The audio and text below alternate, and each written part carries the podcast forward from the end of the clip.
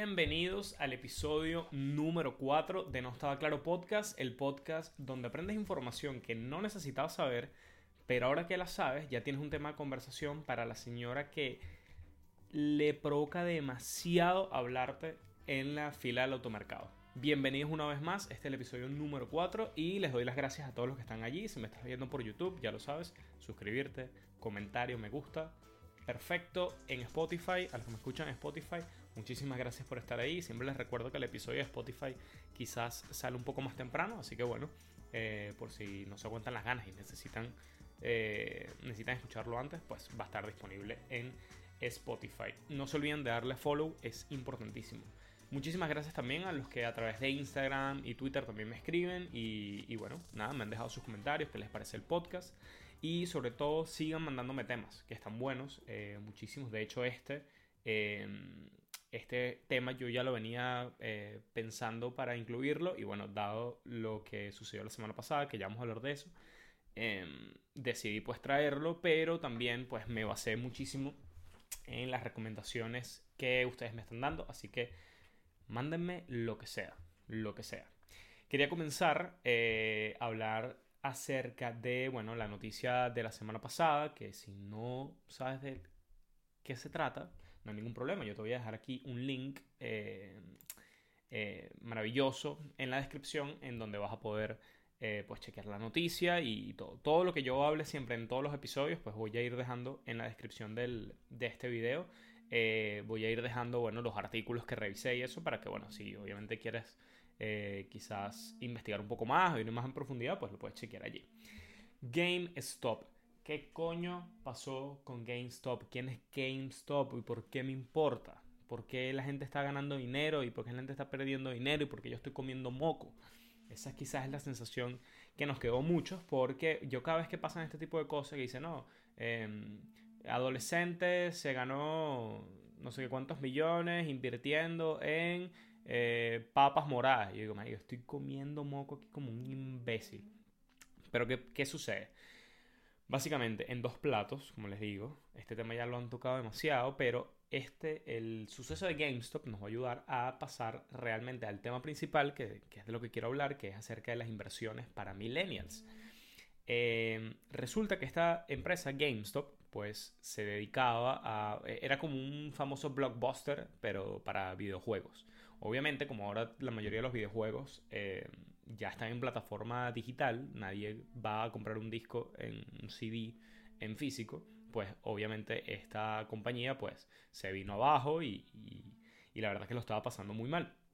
Entonces, en cuanto a las inversiones de stocks o de acciones de las diferentes compañías, tú puedes apostar a que esa acción va a subir o que esa acción va a bajar.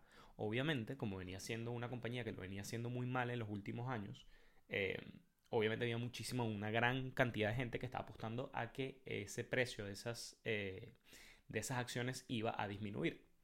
Luego eh, viene este grupo de muchachos, de jóvenes que están invirtiendo y lo que hicieron fue ponerse de acuerdo para comprar masivamente acciones de esta compañía para disparar el precio. ¿Qué ganaban con eso? Bueno, primero, toda la gente que había apostado en contra, pues perdieron billones, literalmente billones de dólares, y ellos en retribución o como beneficio se llevaron, bueno, que obviamente compraron un precio muy barato y ahora que están disparados los precios, pues lo pueden vender y se pueden hacer mucho dinero con eso. Eso fue básicamente lo que ocurrió. Ahora, ahora, ¿por qué todo el mundo se escandalizó? Bueno, obviamente estos viejos eh, zorros de, Wall Street, como, como Jordan Belfort, como el personaje que, sobre el que se inspiró, bueno, la película de El Lobo de Wall Street, que, fue la, esta actuación increíble de, Leonardo DiCaprio. Eh, obviamente dijeron como que coño, hay que poner algún tipo de control sobre esto porque obviamente esta gente se está poniendo eh, de acuerdo para modificar las condiciones del mercado y se están beneficiando, etcétera, etcétera, etcétera. ¿Qué contestan estos chamos? Dicen, Marico, en verdad esto es lo mismo que vienes haciendo tú desde hace años. Entonces hay como quizás un debate allí entre, bueno, el libre mercado, es decir, Marico, tú no me puedes decir en qué voy a invertir y en qué no, pero por el otro lado, también cuando lo estás haciendo, bueno, con intenciones coño, con malas intenciones, no solo para beneficiarte, sino para joder a otro, pues ya el debate se pone más complicado. Ahora, inversiones. ¿Por qué son importantes las inversiones? Yo no sé si tú que me estás escuchando, no sé qué edad tienes. No sé qué edad tienes. Deja tu edad en el comentario. Si no se te ocurre que comentar en este video, me puedes dejar, hola Luis, yo tengo 22 años. O yo tengo 37. O yo tengo 28. No sé, cualquiera. Sea cual sea tu edad. Eh, o sea cual sea la edad en la que hayas escuchado por primera vez el asunto de las inversiones, pues entenderás que es algo importante y es algo que todo el mundo debería saber. Si es la primera vez que escuchas acerca de inversiones, pues eh, no me tomes demasiado en serio porque la verdad nada de lo que yo diga aquí se puede tomar ni cerca como eh, recomendación para inversiones. Pero ¿qué sucede? ¿Por qué quería traer esta conversación? Coño, porque es jodido que me puse a pensar que la ruta que se supone que te trazan para tener éxito en la vida, entre comillas, te dice, mi hijo, mijo, usted tiene que estudiar. Coño, no, no, no se la pase con, con, el muchacho este de, de, los pelos, de los pelos largos. Ese no, no te conviene. Entonces, no, coño, no, está bien. Entonces, bueno, voy a estudiar. Entonces, mira, mamá, voy a la universidad. Ay, mijo, pero, pero, pero estudia algo que dé plata. No, no, no esté estudiando la cosa esta de los, de los, de los tipos chibúos comunistas. Entonces, bueno, entonces uno dice, bueno, ok, déjame estudiar una vaina que, coño, que quede plata. Entonces va mi carrera, queda plata y me pongo cinco años a ello y digo, papi, la pegué. Luego vas al mercado laboral. Y entonces tú dices, mira, eh, eh, no, es que necesitas experiencia, entonces te voy a dar un pedacito de dinero para que me hagas el trabajo de un empleado normal y así ya tú aprendes. Y dices, bueno, coño, tengo que aguantar, tengo que aguantar, yo me voy a aguantar. Te terminan contratando en el mejor de los casos y tú dices, bueno, ya, tengo un salario. Y te das cuenta marico, que no alcanza para nada. O sea, le das la mitad del culo al trabajo y la otra mitad del culo al dueño de la casa donde estás viviendo. Entonces, es el momento en donde tú dices, coño, marico, necesito invertir. O más bien te dicen, no, no, es que no basta con la vaina, ahora tienes que invertir. Tú dices, bueno, marico, pero hubieses comenzado por ahí, chico. Hubieses comenzado por ahí y no me mamo esta caravana de huevos hasta este punto. Entonces, con este pequeño cuento queda claro que es importante que eh, además de que tengas una buena em, un buen método para tus finanzas personales de hecho podemos hacer un episodio acerca de eso porque creo que no me va a alcanzar demasiado para abarcar eso en este episodio pero estaría bueno hablar de finanzas personales pero me quiero centrar en el asunto de las inversiones. Entonces ¿cuál es la diferencia entre eh, nosotros los millennials que es más o menos desde 1985 hasta el 95, más o menos. Eh, para que tengan una referencia, pues mis hermanos nos llevamos 5 años cada uno. Yo tengo 26, mi hermana tiene 31 y mi hermano tiene 36. Nos llevamos 5 cada uno. En teoría, todos somos millennials. Entonces, ¿qué caracteriza a esta, qué caracteriza a esta generación en cuanto a inversiones se refiere? Bueno, primero, eh, que en promedio ahorran mucho más que sus predecesores. Por ejemplo, ese es un buen dato. Eh, y también tienen quizás un poco más de cultura financiera, pero obviamente eso se lo podemos a, eh, es explicable, dado bueno que ahora uno tiene muchísimo más acceso a la información y etcétera. Entonces, ¿qué sucede? Antes, cuando tú querías invertir en algo, eh, bueno, era un proceso bastante fastidioso porque, bueno, tenía que haber un intermediario, tenías que llamar a, a Leonardo DiCaprio y decirle, mira, marico, ¿qué es lo que es? coño, mándale saludos ahí a, a, Margot Robbie. Coño, coño, qué rico. Mira, necesito unas acciones de tal compañía. Entonces el carajo te, más o menos te cuadraba el peo. Entonces, bueno, y tú apostabas a que eso iba a subir y bueno, más o, más o menos eh, mantenías tu dinero eh, moviéndose. También era otra época. También era otra época. Obviamente, la generación de repente de nuestros padres, no estoy diciendo que fue mucho más fácil, solo estoy diciendo que es distinta pues gozó de eh, préstamos más flexibles, por ejemplo, mayor cantidad de dinero que le podían prestar. Eh, los precios de las rentas no eran una locura porque obviamente todo este proceso estaba empezando y de hecho eso fue lo que generó, bueno, el, que los bancos prestaran tanto dinero generó, bueno, todas las burbujas inmobiliarias que se dieron eh, en todo el mundo y bueno, la gente, la locura, perdiendo demasiado dinero. Ahora, en la actualidad, la ventaja que tenemos ahora es que ahora a través de tu teléfono celular en 5 minutos puedes participar en el mercado si te da la gana. O sea, literalmente nada más tienes que meter unos fondos ahí que lo puedes pagar con tu tarjeta de crédito, por ejemplo. y eh, nada, te ves dos videos de YouTube y ya piensas que ya puedes invertir, subes tu pasaporte para que sepan quién eres y en cinco minutos estás participando en el mercado. Entonces, esto es, muy bueno, pero también tiene sus riesgos y es importante que lo tengas en cuenta.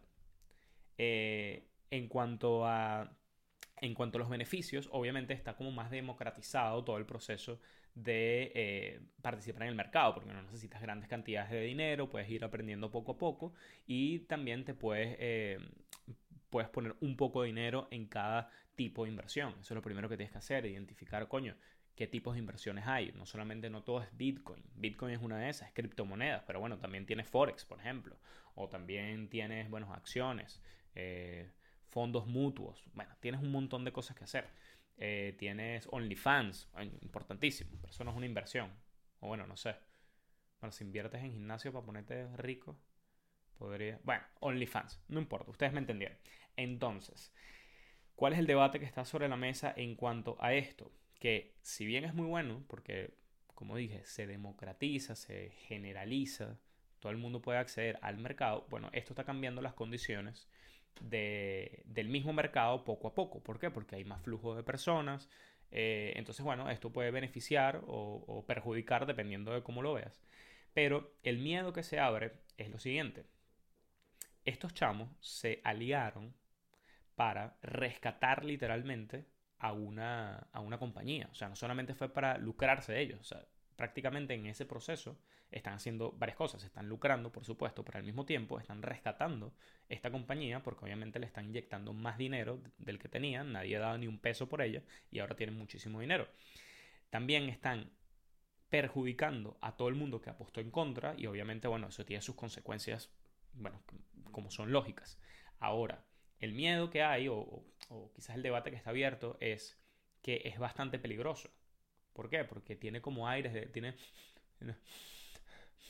huele a revolución, ¿no? Y si bien, y si bien un grupo de personas arrechas han logrado cosas maravillosas en el mundo, la verdad es que la mayoría de las veces lo que hacen es cagarla, como ya todos sabemos. Entonces, ¿qué sucede?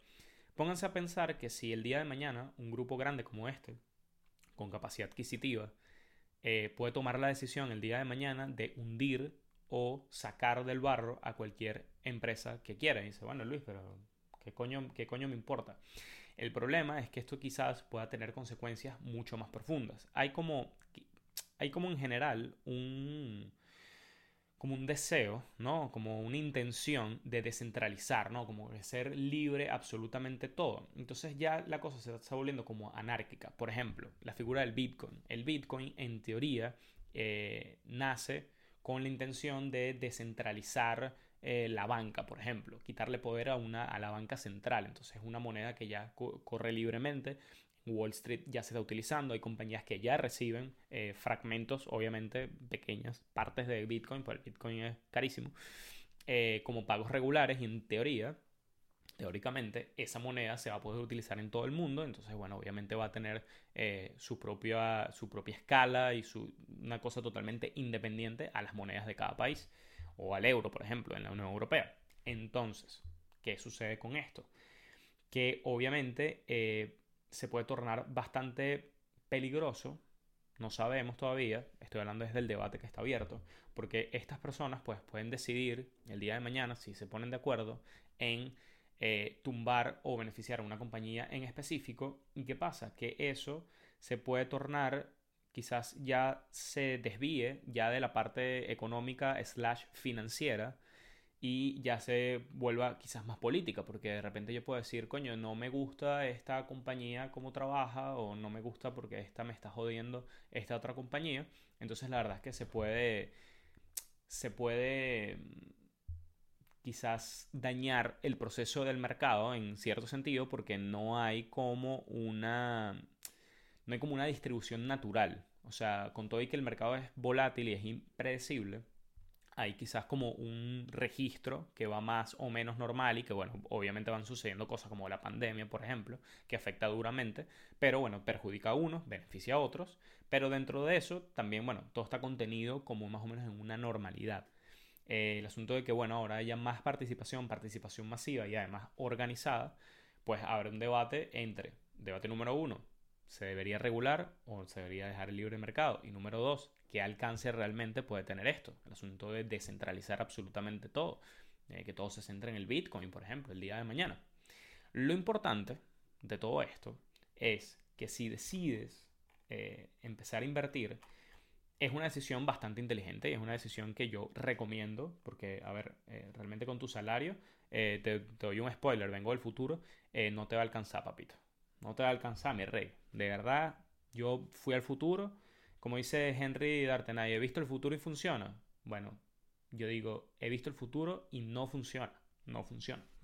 Entonces, si tú dices, coño, pero es que esta gente que el Bitcoin y tal, me parece un poco gente habla paja y gente que, gente loca. Es normal. ¿Por qué? Te explico. Obviamente, como ya es tan sencillo el asunto de ingresar al mercado, comprar unas acciones, comprar un Bitcoin, eh, entrar en Forex o lo que sea, obviamente se volvió un negocio también que tú utilices estas plataformas. Entonces, los brokers, que son estas entidades que sirven de intermediario, porque obviamente no es como que tú agarras, ¿verdad? Y vas a la tienda Bitcoin aquí en la Plaza Madariaga y dices, disculpe señora, me da medio cuarto de cuarto de medio de cuartico de pedacito de pólvora de lo que quedó de lo que usted barrió de ese Bitcoin. Bueno, no, eso no se puede hacer. Obviamente necesitas un intermediario para acceder al mercado. Entonces, estas plataformas lo que hacen es bajar bajar, bajar, bajar, bajar, bajar las comisiones para mantenerse competitivas. Y que, bueno, tú puedes acceder y que obviamente, eh, aún invirtiendo poco dinero, pues te puedas ver beneficiado.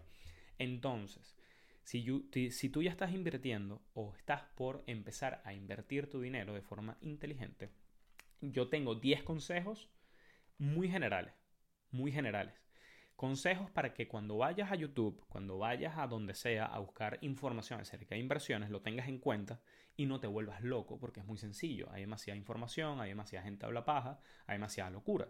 Entonces, yo tengo 10 consejos que te pueden servir a ti, millennial. Esto es para ti, millennial. Millennial, jodido decir. Eh, para que eh, si ya inviertes, lo hagas de forma más inteligente y si estás por empezar, no te vuelvas loco en el proceso. Vamos con el primero. Número uno, ubícate entre el escepticismo y la credulidad. Es decir, coño, no te creas mucho cuento de camino, pero tampoco te cierras absolutamente todo. Entiende que es un proceso mm, muy sencillo de hacer, es decir, eh, es sencillo acceder al mercado y que no necesariamente tiene que ser una trampa, pero muévete un punto medio. O sea, no te creas todo, no te cierras a todo, párate en el medio. Simplemente compara opciones y allí es el punto adecuado. Luego, investiga y prueba qué tipo de inversión te conviene más de acuerdo a cuánto tiempo tengas disponible para trabajar y tu temperamento. Es decir, hay diferentes tipos de inversiones a corto plazo, a largo plazo. Hay unas que tienes que estarle encima, hay otras que simplemente con hacer una buena investigación y poner tu dinero, esperas y es a largo plazo y te olvidas. Así que también tiene que depender de no lo urgido que estés por el dinero, porque creo que no es un buen principio como que centrarte en, que estás apurado por el dinero, porque vas a terminar corriendo riesgos estúpidos. Eh, pero sí investiga todas las opciones disponibles. Número 3. Aléjate de promesas a corto plazo. No te endeudes. Piensa que esto es una carrera de largo alcance. Es decir, todos queremos dinero ya, pero ten en cuenta que esto no es a corto plazo, por más que corras bastantes riesgos. Eso es otro asunto de los millennials. Obviamente cuando uno está en una edad menor, cuando estás alrededor de tus 20, digamos, el riesgo es, menor. Es decir, si pierdes la mitad de tus ahorros, sí, tragedia, pero bueno, no tienes hijos, no tienes mm, carros que pagar o no tienes mayores responsabilidades, no es el fin del mundo. Entonces puedes tomar un riesgo mayor tenlo en cuenta, pero responsablemente. Y no te endeudes, no le aceptes. Es decir, es estúpido, te lo voy a decir una, es estúpido pedir dinero para invertir. Es estúpido. Comienza con tus propios ahorros, aunque sea muy poco, pero empieza con tus propios ahorros y los vas creciendo poco a poco. Ya irás encontrando maneras. Pero es estúpido porque ese es otro negocio. Hay gente que te presta dinero para que te endeudes y terminas, bueno, cogido. Le das un cuarto de culo al trabajo, un cuarto culo al casero un, y medio culo, claro, medio, medio, medio culo. Y el otro medio culo se lo das al que te prestó la plata. Entonces, no, no sirve, no sirve. Luego, cuatro, asegúrate de tener perfectamente claras las comisiones de los brokers. Importantísimo. Cuando vayas a utilizar eh, cualquier tipo de, de, broker, asegúrate de saber si cobran por retiro, si cobran por utilizarlo, asegúrate de eso porque de repente tú tienes tu proyección y no estás contando con las comisiones. Así que importantísimo leer inclusive las letras pequeñas, importantísimo. Eh, averigua cómo es el sistema de declaración de impuestos en tu país, importantísimo también. De repente tienes una cantidad de dinero ahí guardada, pero en lo que retiras, cogido. Eh, establece metas a corto plazo, logrables, de manera que, ¿sabes? Le puedas ver el queso a la tostada y te, y te mantenga motivado. Y en lugar de apuntar demasiado alto en poco tiempo, averigua cuáles son los retornos de inversión realistas del instrumento que deseas operar. Métete y dices, yo voy a invertir en ovejas verdes. Coño, históricamente cuánto se gana por esto. Y más o menos centrarte en ese número y no esperar que sea 10 veces eso. Si, es, si te sale mejor, perfecto, pero siempre busca eh, el, el, retorno de inversión estadístico de ese instrumento y tú dices, ok, más o menos estoy en la línea, para que no te vuelvas loco. No lo hagas solo, contacta a personas que también estén trabajando en el mismo mercado y comparte experiencias. Las academias son buen apoyo, asegúrate que tengas resultados verificables, es decir, rodéate de personas que tengan los mismos intereses, comparte, mira, ¿qué viste tú? ¿Cómo te ha ido? Intenta gente que, que, que tenga experiencia en eso y le preguntas qué tal le fue. Las academias son muy buenas, pero tienes que tener cuidado porque la mayoría de estas pues no se basan en nada, agarran dos artículos de Wikipedia, te enseñan allí y después te dejan todo jodido.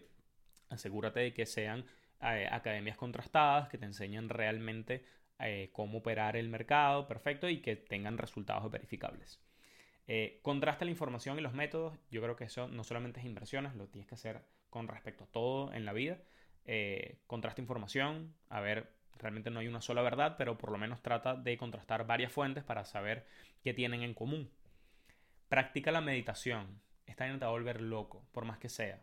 Dependiendo también el riesgo que tomes, pero vale la pena que estés muy calmado y estés en línea con el universo y estés, no joda, con los chakras alineados y todo relajado, porque, bueno, es una situación que te puede generar cierto estrés y para poder tomar decisiones eh, importantes de este tipo, bueno, vale la pena que estés bastante calmado. Y número 10, para terminar, no existe un solo método ni un solo modo de operar. Monta tu propio sistema y dale buen tiempo de prueba antes de decidir si funciona o no. Una vez que tengas un método y una vez que tengas ya tu estrategia para invertir, dale un buen tiempo, dale por lo menos un año a eso, a ver qué tal le va, para saber si realmente es que no funciona o es que te está yendo mal por, por algún asunto y necesitas hacer modificaciones. Pero dale tiempo. Paciencia es, yo creo que, la clave aquí. Eh, cerramos así el episodio número 4 de No estaba claro. Como les dije, todos los artículos que revisé los voy a dejar aquí abajo en la descripción. Espero que les haya gustado. Yo creo que está bueno. Es un tema que mucha gente me había pedido también. Yo creo que podemos hacer una parte 2. Eh, ya debo la parte 2 del episodio de Irlanda. De repente la parte 2 de este puede ser finanzas personales. Si van pendientes de ese episodio y les gustó este, déjenme los comentarios, denle me gusta. Y bueno, ese se, eh, ya veríamos tentativamente qué fecha podría escoger para ese episodio. Muchísimas gracias a todos los que llegaron hasta este punto y se calaron este episodio. Eh, si estás en YouTube, suscribirte, comentar, me gusta, todo eso. En Spotify, muchas gracias por estar ahí. Eh, dale a follow, importantísimo. Eh, nada, nos vamos a ver el próximo miércoles, como ya saben. No se olviden de seguirme en Instagram, en Twitter también. En Twitter, coño, en Twitter lanzo buenos chistes y, y también comparto información importante ahí. Así que me puedes dar follow en Twitter. Y en Instagram, memes. A todo el mundo le gustan los memes. Maravilloso. Así que bueno, ya sabes, si vas a invertir, coño, hazlo conscientemente. Eh, coño, para que nos podamos ir para las Bahamas ahí a gastar real como debe ser. Nos vemos en el próximo episodio. Esto fue No estaba claro. Nos vemos.